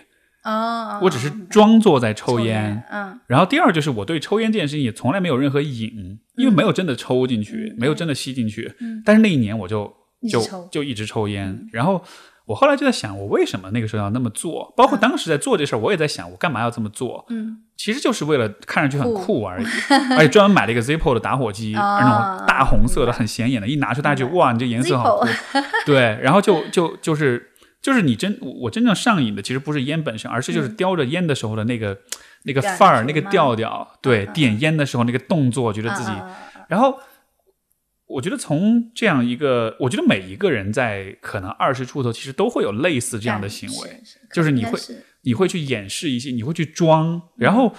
但是我又觉得这种装其实，我我我不觉得说它一定是一个呃很病态或者很负面的东西，我反倒是觉得人们就是在对啊，就是你想你在二十出头的时候，你就是很渴望对周围的人的关注，那种关注、那种认同，嗯。在人群当中，而且大家在学校里面，尤其、其实人与人之间差异不大。就学生学生群体的话，其实，嗯，大家的这个整体的社会地位也好，经济地位也好，你的阅历其实都很相似。对。所以这种时候，人们就真的很想要做点什么，让自己比较特不别，一样，比较不一样，所以才会追求那种很炫酷的东西。嗯嗯。其实你只是很想要让自己，就是把自己的身份给勾勒出来，给、嗯。给凸显出来。嗯。所以那个阶段，我觉得做很多这种事情就，当时现在回头来看，会觉得蠢，有点蠢，但是同时又觉得很可爱，就是就是就像是那种如果你这辈子再重新来一遍，你到了那个阶段，你还是会做做那个事情，对你，你不可避免的。是是是，确实，所以，呃，所以说这个，当说到这种，就是在学生阶段、在大学阶段、在二十出头的时候，大家会做的很多事情，我就会觉得可能就是需要吧。嗯所以，像现在我回想起我曾经的这个花天酒地的那个年代，就会觉得那不好吗？也没有不好。那个时候其实，如果很诚实的说，那其实是一个很迷失的、很就是很 lost，就是不知道自己是谁。然后，但是就你只能很本能的去用那样一个方式去处理一些你更大的一些问题嘛。所以那也不会去想我是谁吧？想什么想是谁，天天玩儿，会会有那个感觉。嗯，是。你觉得在你这一生中，这个问题稍微有点大哈，就是在现在为止的话，你觉得有什么事情是你这辈子必须得去做的？嗯，我必须得去做的。诶，我一定要去做的事情，这这个问题有点大，要不换一个说法？呃，就是目前为止我还想要去做，但是还没有去做到的。可能目前为止我很想要去，呃，在原始的森林里边去生活。对，为什么是这个？嗯，我不知道，我好像就是我我自己来讲，我很喜欢自然，大自然，我很喜欢那种很多树很多的地方，或者是海，而且我很喜欢那种，我不知道为什么森林总给我一种很灵气又神秘的感觉。我觉得那些树好像都会说话一样，然后我感觉那些树是有有气场在外面飘摇的那种感觉。然后我觉得我到了那个很多树的地方，我总会有很多的灵感，会有很多那种很想法，或者是会静下给我静下来的那种那种感受。然后我也想去那边生活，是因为我不知道会不会跟是是现在的生活会形成差异。其实你说深圳啊，对对对对，可可应该是会有差异。我一直都还蛮喜欢那种原始的一些东西的。然后，比如你自己很安静的会去做，会去是那个叫什么钻木取火呀？对，就就嗯，那个事情是我一直没有去做的，而且我觉得这个事情应该很挑战。以现在的我来看的话，我想去看看自己能不能生活下来，然后。除了在原始的森林里面去生活，要看看跟那些动物，还有很多没有去接触到一些动物，呃，我知道我一定会很怕，但是我很想去试一下那是什么感觉，或者我也许我会想要有几个伙伴跟我一起，在一个很原始的地方去生活一段时间。然后还有一个想要做的就是也类似吧，可能会自己开一个小房车去浪迹天涯的那种 感觉。就是可能我不太会，我以前看过一个片子，说不要和爱旅行旅行的女孩约会，里边大部分就讲了一个女孩子，呃，她的头发很枯燥啊，或者她皮肤很很很干燥啊，或者很多伤疤呀、我觉得那些对我来都很充满着生命力，就是我觉得跟跟自己相处的那种。模式和跟这个世界、跟这个宇宙、跟这个呃大自然去相处，那会是一个非常棒的接近大自然的模式，就回归到很很回归到以前什么都还没有的时候，我可能会是想要去寻找那一种很纯净的感觉吧。嗯，当你说到就是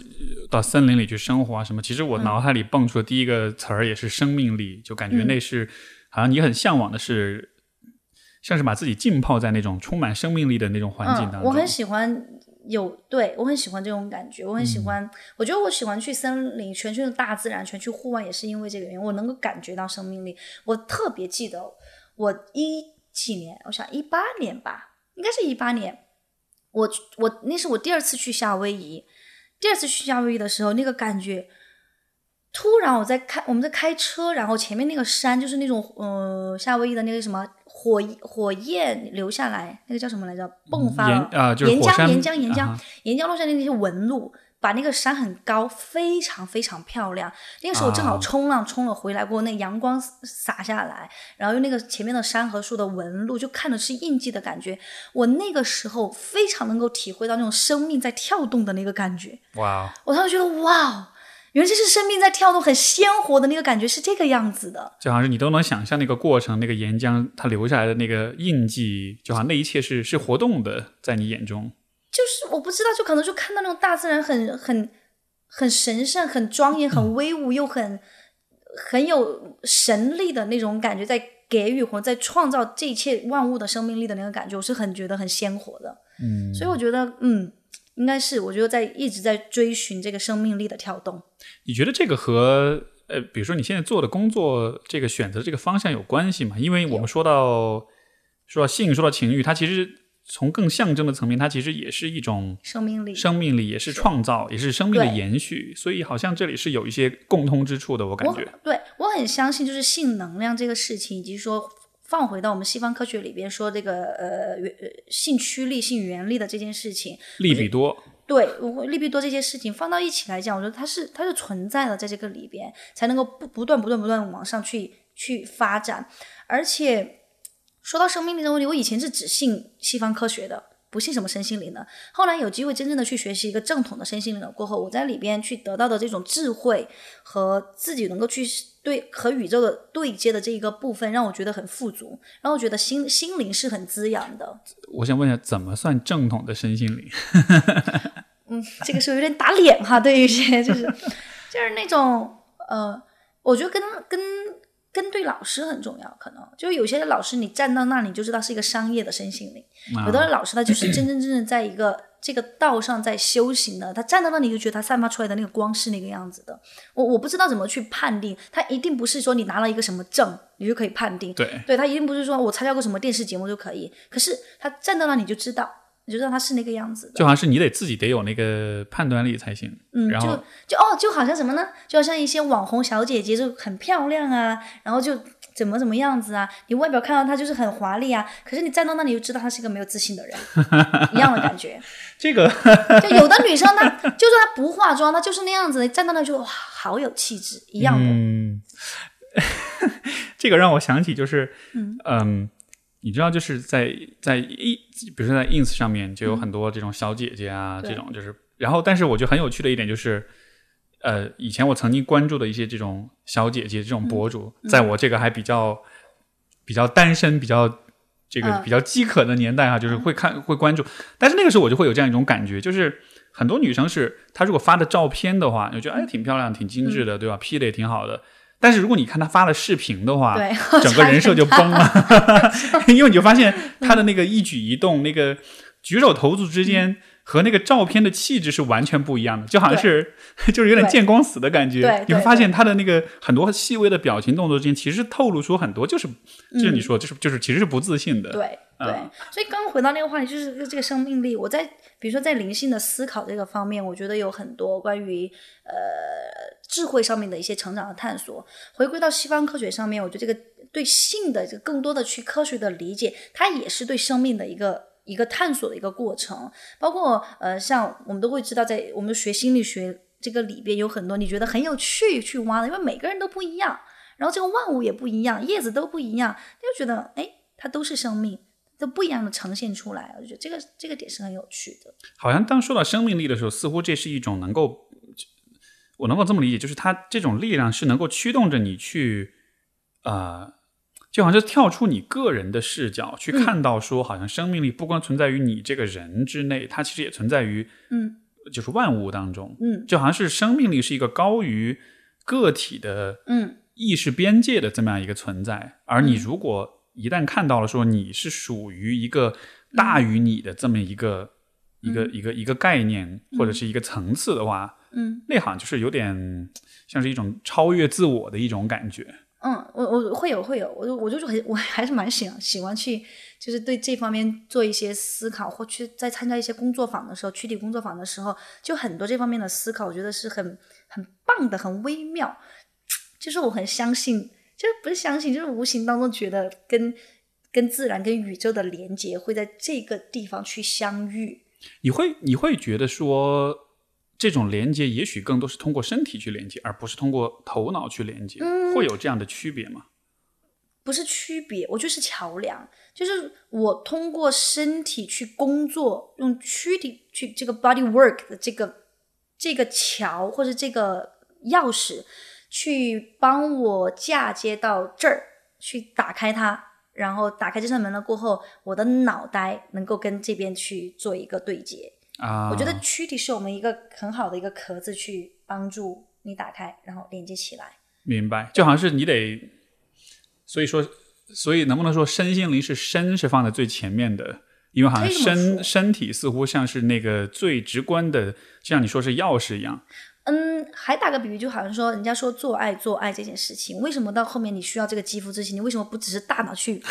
颅内高潮就可以了？对，因为你还是会觉得说，有了身体上面的一些接触，有一些温度，然后怎么样子啊，很微妙的让你去连接到你的灵魂伴侣也好，或你知道，好像我能够共振你的心灵在想什么，这个这这些都是身心灵的一个东西。没错，这个我觉得，如果你就是如果我们从相对科学一点的角度来解释，就是比如说我们看人类的进化的话，其实智识的功能的进化，就是逻辑思维、理性思考的这个功能是最晚进化出来的，嗯，对吧？在这之前，我们的更原始的系统其实是情绪。嗯，但是在情绪之前，更原始的系统其实是身体、身体。肢体的这种触感跟行为的这个部分。对啊，就是我们先是呃最低等的动物，它是只有行为，对。然后相对高的一点动物，它会有情绪反应情，绪，再上面才是像人类这样会有智慧。说。话的这个话语，这个话语都不是我们的第一语言，对，所以第一语言。没错，所以我觉得想到一点就是，可能就是因为这样原因，所以其实才会有这种道理都懂但就做不到的现象，因为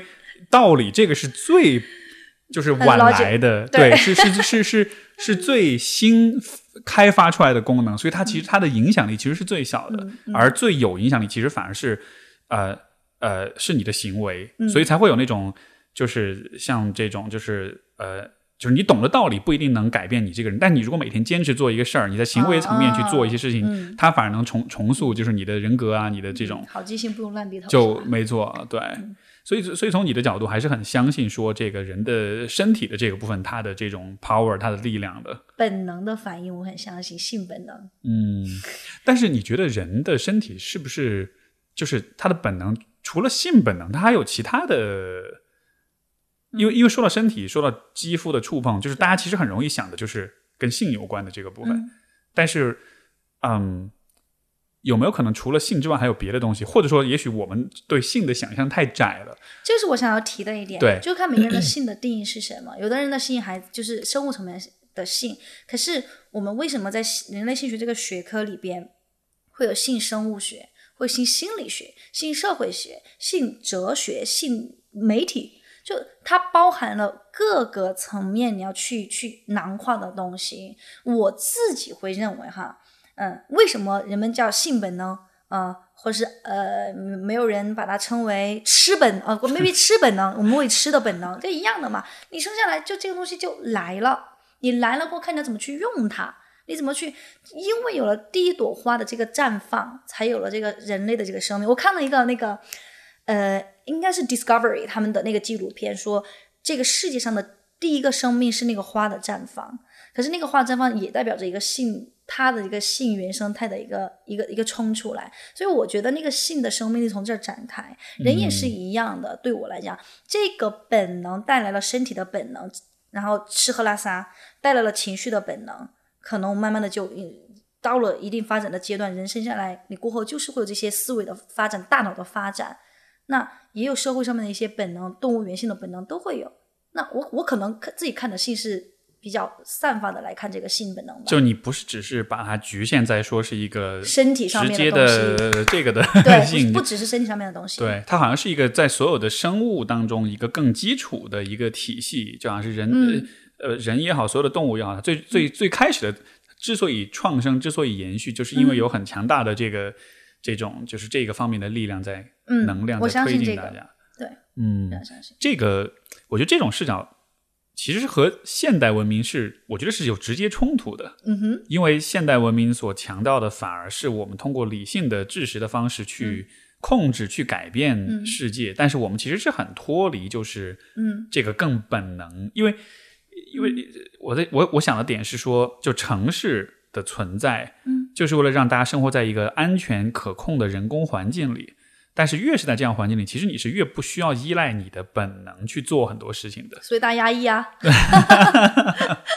所以就好像是现代城都市人的性压抑是一个必然的结果。嗯每个人都压抑，我我们也压抑，是真的是真的跟跟你说变的结果，我还蛮赞成的。所以所以你才想要去森林里面生活，可能你就真的 是想要太被压抑了 对，可能真是太压抑了。啊。那那除了除了去森林里生活，你觉得大家有其他的选择吗？我吗？你也好，或者所有的能够共鸣这种压抑的人也好，去去释放性压抑吗？嗯，去不一定是释放，但是怎么去怎么去处理这个问题，怎么去面对这个问题吧。面对这个问题啊，哇，这个话题也很大哎。我就我说我自己的经验吧，我觉得学习力真的是很重要的东西，因为大家都生活在城市里面，因为我们已经形成这个体态和生态圈。一个是获取学学习获取一个渠道，你知道会有哪些方式。那目前我学习下来，目前的方式是：第一，可能是真的要学习知识、文化类、科学类的数据上面的一些东西。然后第二个，我真的很推荐大家去做身体工作，就躯体工作，这是目前我自己的两大解决方式。什么是躯体工作？能跟大家展开讲讲吗？比如，嗯，其实我们前戏的这个也算是有一些躯体工作在里边，因为会有一些抚触，或是有一些让你去动起来的动作，或者是我做过一个德国的科学家给我做的，让我躺到那个床垫上，就这样打腿，啊，打腿，我咵两分钟哭出来，就是那种，那个时候都是不知道，哇，原来我的性压抑是这个样子的，那个时候不知道那个是性压抑，后来才会是觉得是压抑，就很。自然。他就让你躺到那儿，你上面也有一个这样的灯，然后你就躺着，脚可能会抬得高一点，这样的这样的就打腿，就像游泳的那种打腿一样比那个要大，就是啊，幅度还大一些这个呃，对对，幅度会这样子大，啊。然后就打腿，这个也是躯体工作。然后还有，甚至是在某，就是比如说我们两个人就站着这样推，像我们小时候推推手一样，对，在特定的环境和导师的引导下，你的性压抑会被释放出来。啊，包括跳舞也是。我的女团，我们下个月要开一个女团，我们的女团里啊边也很多关于，都是关于躯躯体去释放的一些一些工作。你你不管是去做这种行为上面的，还是其实我让你去舞动，还是你就是接受或是给予别人轻抚，全是躯体工作。就你能在凡是能够让你躯体动起来的，都可以作为一个躯体工作，只是要看这个老师怎么去营造这个氛围，就是说老师用什么样的技术能够把你引进到那个情境当中去做这个事情。这个挺有意思的，这听上去就像是好像人的身体像是一个黑箱，然后你把这个四肢把这个怎么去摆弄一下，就好像就只要在一个找到一个对的位置，好像就能解锁一点什么东西。就就是像你要 hack 它，你要去黑，对你要去你要去攻克它的这种感觉。这很有趣的，就是人的这个我们的躯体，还有我们的人本身大脑也好，我觉得都是很有趣的，每个地方都可以开发。就你能平时这样的牵手是吧？嗯在我的课程里边，我会呃有在一定前面铺垫了过后，每次我做躯体疗愈的时候，那些女性，我做到手的这一步，我只是简单的这样握住它们，基本上十个里边八到九个都会开始表情开始狰狞，就开始落泪，要不然不落泪就是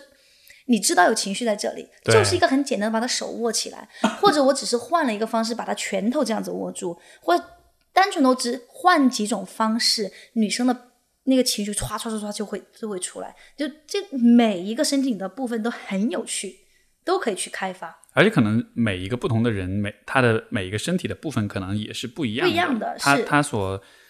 呃连接的回忆跟体验跟不一样。这种反应也是不同的。是啊，你说这个这个得有多有趣，每个人都不一样，即便是同一件事情。对，所以这样按理说两个人凑一块儿就不应该只是啪啪啪，其实应该就像是两个人各自的身体都是地图一样，我们去探索各自的地图这样所以为。什么我们的课程里边从来不会教大家来今天换这个姿势，今天换那个姿势去啪啪啪？No，我们为什么做性潜能开发，也是因为我知道你的身体就是一个性爱地图，嗯你这张性爱地图哪儿都可以开发。就看这个老师怎么去跟你引导，你怎么去给自己创造这个环境，这就是为什么叫性技巧潜能开发。而且你这么说，我觉得就是像这种商业化的这种小黄片，它其实挺局限的哈，它就把人的对于性的理解就完全是固定在一个固化的 一个一个公式里面了。你只有这么做才会爽，但问题在于不一定。不一定。对，就像那个美国队长发个钉钉，这么大家觉得哇福利不一定，对有些女生来都是灾难，就是、嗯就很很痛啊，就我不适应啊。每个人的女生的阴道都是不一样的形，就是结构啊，进去就是很痛不舒服啊，又不是越大越好。是没错。嗯所以，所以这好像是这个我们的这种。我感觉是主流的舆论对于围绕情欲的所构建的这种观念跟文化，它其实还是很注重就是性器官的结合这件事情的。它其实还是很忽略 情欲的表达，对，包括就是身体的，因为我特别喜欢你刚才说这个就 body work 这个方式，就好像是你你不知道你的身体怎么着，怎么掰两下，怎么动两下，然后就会解锁一个什么反应。嗯也所以这这些东西都是得去你自己去反推的，或者跟你的伴侣一起去反推的。嗯，要去探索的，真的是要去探索。嗯但这个探索你要在一定的知识结构上面，所以我才说第一步你要去学习，你要知道这个体系是什么，你要明白你的身体是什么。第二步才是哦，我们要去做这个躯体上面的一些活动运动。那你就把这两个既科学的又身心灵的智慧的连接起来，你会发现非常适用中中国的人，就很很适用亚洲人这方面。你怎么让更多的男性有意意愿去参加这样的学习？因为哦女生男性哎，啊，对，那你是怎么做到？因为我觉得这像我们今天讨论这些话题，就很多女性听了，我估计他们会觉得哎哎嗯可以有有想去试试，或者是想，但是 你知道，就你你你，呃，首先你的工作坊男女比例是怎么样的？一半一半，一半一半。神奇吧？我们的粉丝也是，对，是怎么做到的？我觉得跟我自己的一个人设有关，因为可能我长得不够网红脸，不够好看，真的就是，这是我们公司全部人说的。我们设计，我们摄影师说不要那么搞得那么精致，就怎么怎么怎么样。他说这这才是拉近了与普通女性的距离。我觉得哎，这个点说的很对。本身我确实也不是那种很精致的人，不是那种啊。小公主病很多的人，所以大家可能女性会放下这一道防备，说，哎，他会抢走我老老公，那我不会，因为我长得不够漂亮，我还有斑，我还黑，不是大众中国男生的口味啦。然后第二，我觉得可能因为是我的性格，我觉得我整个朋友圈和我们公司出来的人设是我自己，大家不会觉得我很端着，所以会觉得比较好接近。包括可能你听我说话就知道我比较好接近一点，就不会那么端着吧？大家有觉得？然后第三个肯定是你要有专业的知识背景嘛，你要展示出你的专业知识背景，你要说的有理，你才你才来呀。然后这是第三个。然后第四个，我觉得跟我处的这个年龄也很有相关，就是我也快到三十，呃，我现在二十，今十月份到二十九，这个年龄就是，嗯，小朋友吧，他们不是我们的目标，大学生不是我们的目标，那有更多我们偏向于这个这一区快要结婚或者结婚或结婚很久的，那四十多的男性或是五十多的男性，他当然对年轻的女性有更好的想法。但是呢，他又发现这一个三十的女性，她不是那种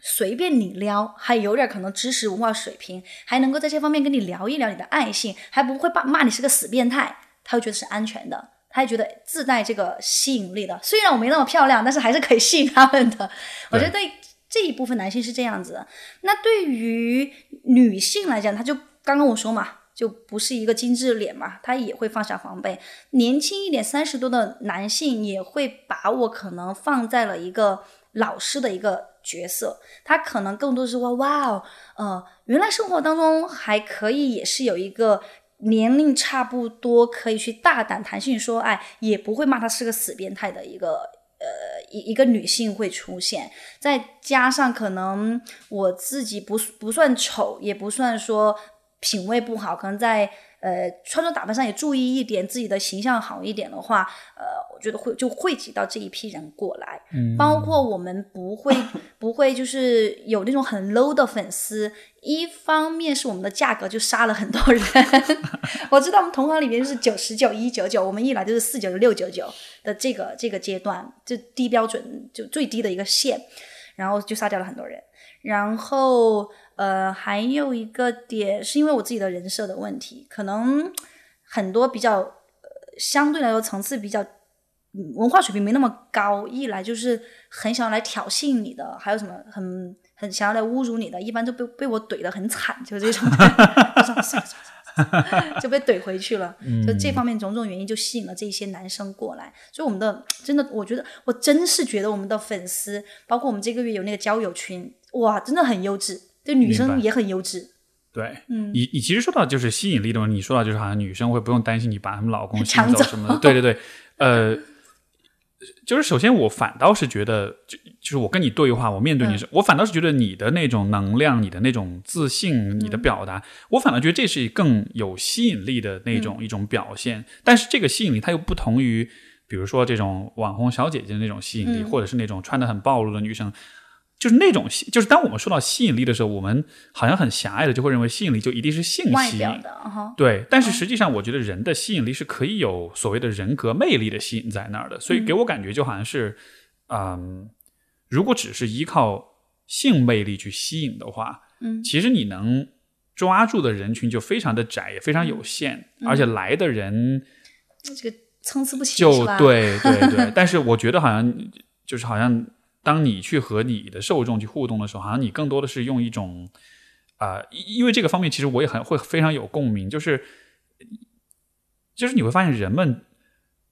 被怎么说呢？就是我们面对一个有性魅力的人的时候，嗯我们对看上去是被这个人吸引了，但实际上我们只是对这个人有渴望而已。嗯但是那种渴望是，如果这个渴望一旦被满足，我对你这人就完全没兴趣了。嗯就好像他是一个会消失的，它是一个其实很不稳定的一一种连接感。但是如果是说你你这个人是很有人格魅力的，你这个人是让人觉得很、很想要去亲近、想要去靠近的，这种感觉其实非常恒定，它不会因为你的欲望被满足、或者你的欲望的消退，你就你就失去它，就好像它是一个更恒定的一种感觉。会，我觉得还有一个重要的原因，是因为他们会觉得足够的安全，嗯就是既不会被批判死变态，也觉得我跟你说这些东西，说不定我还可能可以有一个解决方案。没错我觉，得是很安全的，男生会觉得。我觉得这这样的，我觉得你你的这样的一种呃状态或者心态，其实还蛮，我觉得还蛮值得大家效仿的。因为大家其实现在也会想说啊，我怎么在亲密关系里，我怎么去营造出一个更让人喜欢、更有吸引力的这样一种状态。然后，其实很多人会做的事情就是。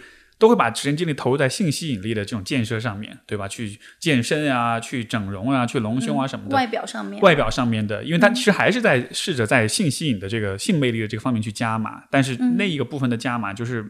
其实就很不稳定。对对这个是最不稳稳定最的外表型性吸引力。没错，它是最它是最不可靠的，它是最不最不最呃，就是呃，它波动会很大，它的而且是很因人而异的。对可能有的人就是喜欢胸小的，你隆了胸之后，别人发现是啊无感，就反而就对。包括我有时候也在想，比如现在大家去搞这种就是整容啊，搞整成网红脸，万一十年二十年之后这个不流行了怎么办呢？再整丑点儿，整丑点儿就可以了吗？对，那那所以在你在和你的这个社群也好，你学员工作这个过程中，因为你也会接触到很多的男性这样子的，就我还是会回到对对我我也对我的同性的同胞们的这种好奇，就是那通常来说，他们就是就是你的社群当中的男性，他们去向你求助的比较典型的问题，可能有有哪些？网上去的人没有来过线下的哈的男学员，还是那个问题，怎么更长？怎么更爽？时间更长？怎么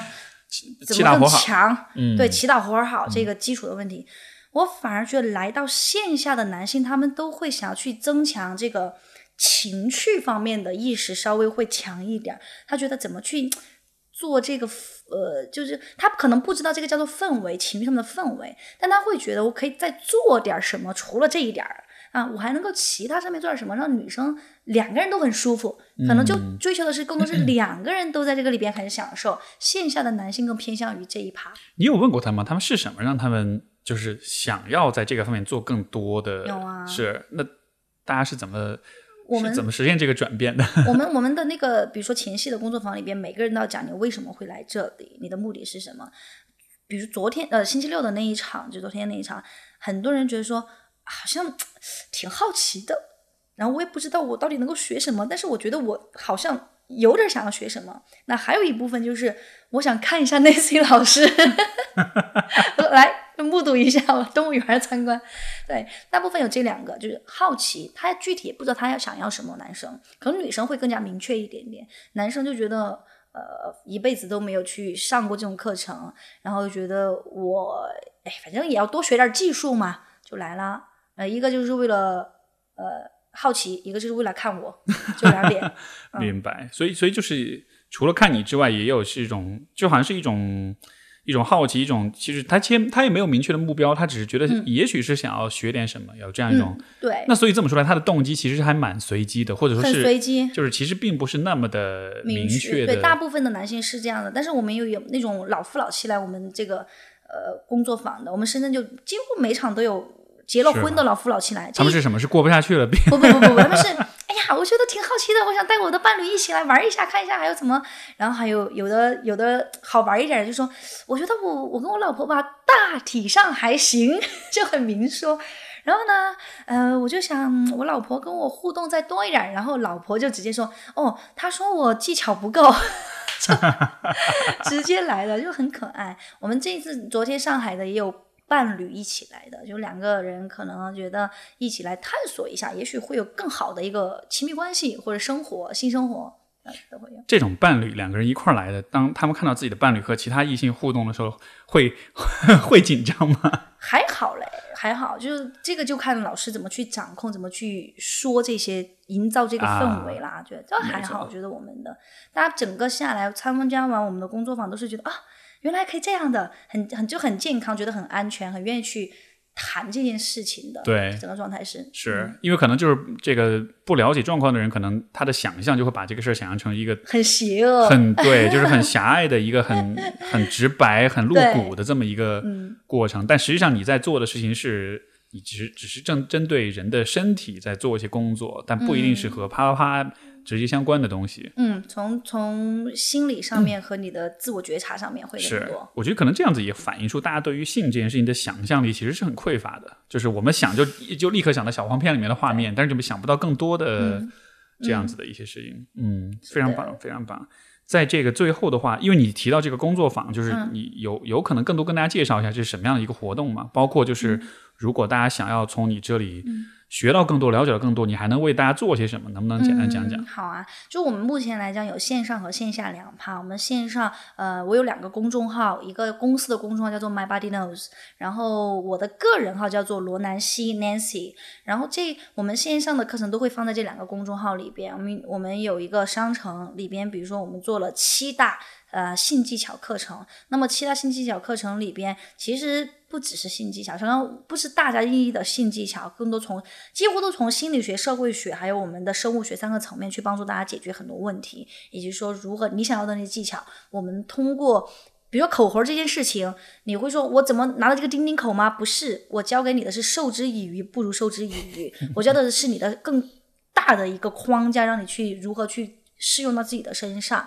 那就是我们七套性技巧的课程。我们线上的话也会在做一些性心理咨询，只是现在我时间比较忙，接的会比较少一点。我们有另外的老师也在接。呃，线下的话，目前会有我们的这个前戏的呃沉浸式体验工作坊。我们今年还剩下下个月十月七号在成都，也就十一月二十六号在广州，有可能会在这个期间加一场北京的。那呃，这个就是大家可以去公众号都看得到这些活回馈是什么样子的。线下还有刚刚有提及到的爱抚疗愈，只给女生做的爱抚疗愈。这个就完全给你去，呃，自我觉察和体验你的身体，帮你去释放一些性压抑和性你的一些低自尊，会帮你提上来。然后今年还有最后一个，我们我比较重点想要推出的是我的那个女团课，呃，这个女团课里边，我叫我把它称作为性自信与性情欲，因为我想帮助这些女性用躯体的方式，在这个两天一夜的过程当中。深度的去挖掘你自己的性压抑是什么，觉察你自己，然后会通过不同的方式，甚至我会 push 你去跨越你的那些障碍是什么，达到一个真正的升华。当你真的能够去掉那些东西，没有了那些性压抑了过后，你才真的可能会达到性自信的这一趴。你再来跟我说你要成为一个什么样情欲、怎么一个魅力、怎么魅惑的一个女人，你可能才真正的会理解到为什么我说刚刚你说的那个性自信和性吸引力。不，那个吸引力和另外一个吸引力的那个差别在哪里？没错，所以这个是我们在九月二十六号在深圳要举办的这个私密的这个女团，是我们我也会重点推出的。说不定马上我可能也会在上海来看看，今年如果抽得出时间的话，再会来做一场。我发现上海的女生还是挺喜欢这方面的。对，就是我们整一个线上和线下。我们疫情之前的时候，其实都有国外的一些课程。那我们下次的时候再说这个国外的课程，很有意思的国外课程。好的，好的。这个我我我觉也是觉得你所做这个方面的工作，我就今天跟你聊，就是看到你的出发点、你的出、你的你的动力、你的目标，包括就是你啊对于性、对于身体的这些看法，我觉得就这这是非常让我认可、非常让我赞同的。以及就是这个方向上的工作，我觉得它本身确实有很强的社会价值。你看，新加坡我自己做，虽然做心理咨询，但是我也非常清楚，我们的工作其实还是会有很大的局限的。在关于身体的部分，关于这个情欲的部分，其实这我感觉你做的事情也是对，相当于像是对我的。呃，工作或者对，比如说我的听众们，他们接触到的这一些知识体系的话，其实是一个很重要的补充，一个补充。所以我也是希望能够，呃呃，怎么说呢？在在这里和你聊了这些话题之后，也能让更多人了解到你在做的工作，让更多人知道、看见，说就是我们的呃个人成长也好，我们的自我优化也好，它不光是从知识上、从认知上呃去。提升自己，你也需要更多的知道你的身体是怎么回事儿。对，你也需要更多的熟悉这一个部分。然后，对，非常棒。好的，那最后就是你的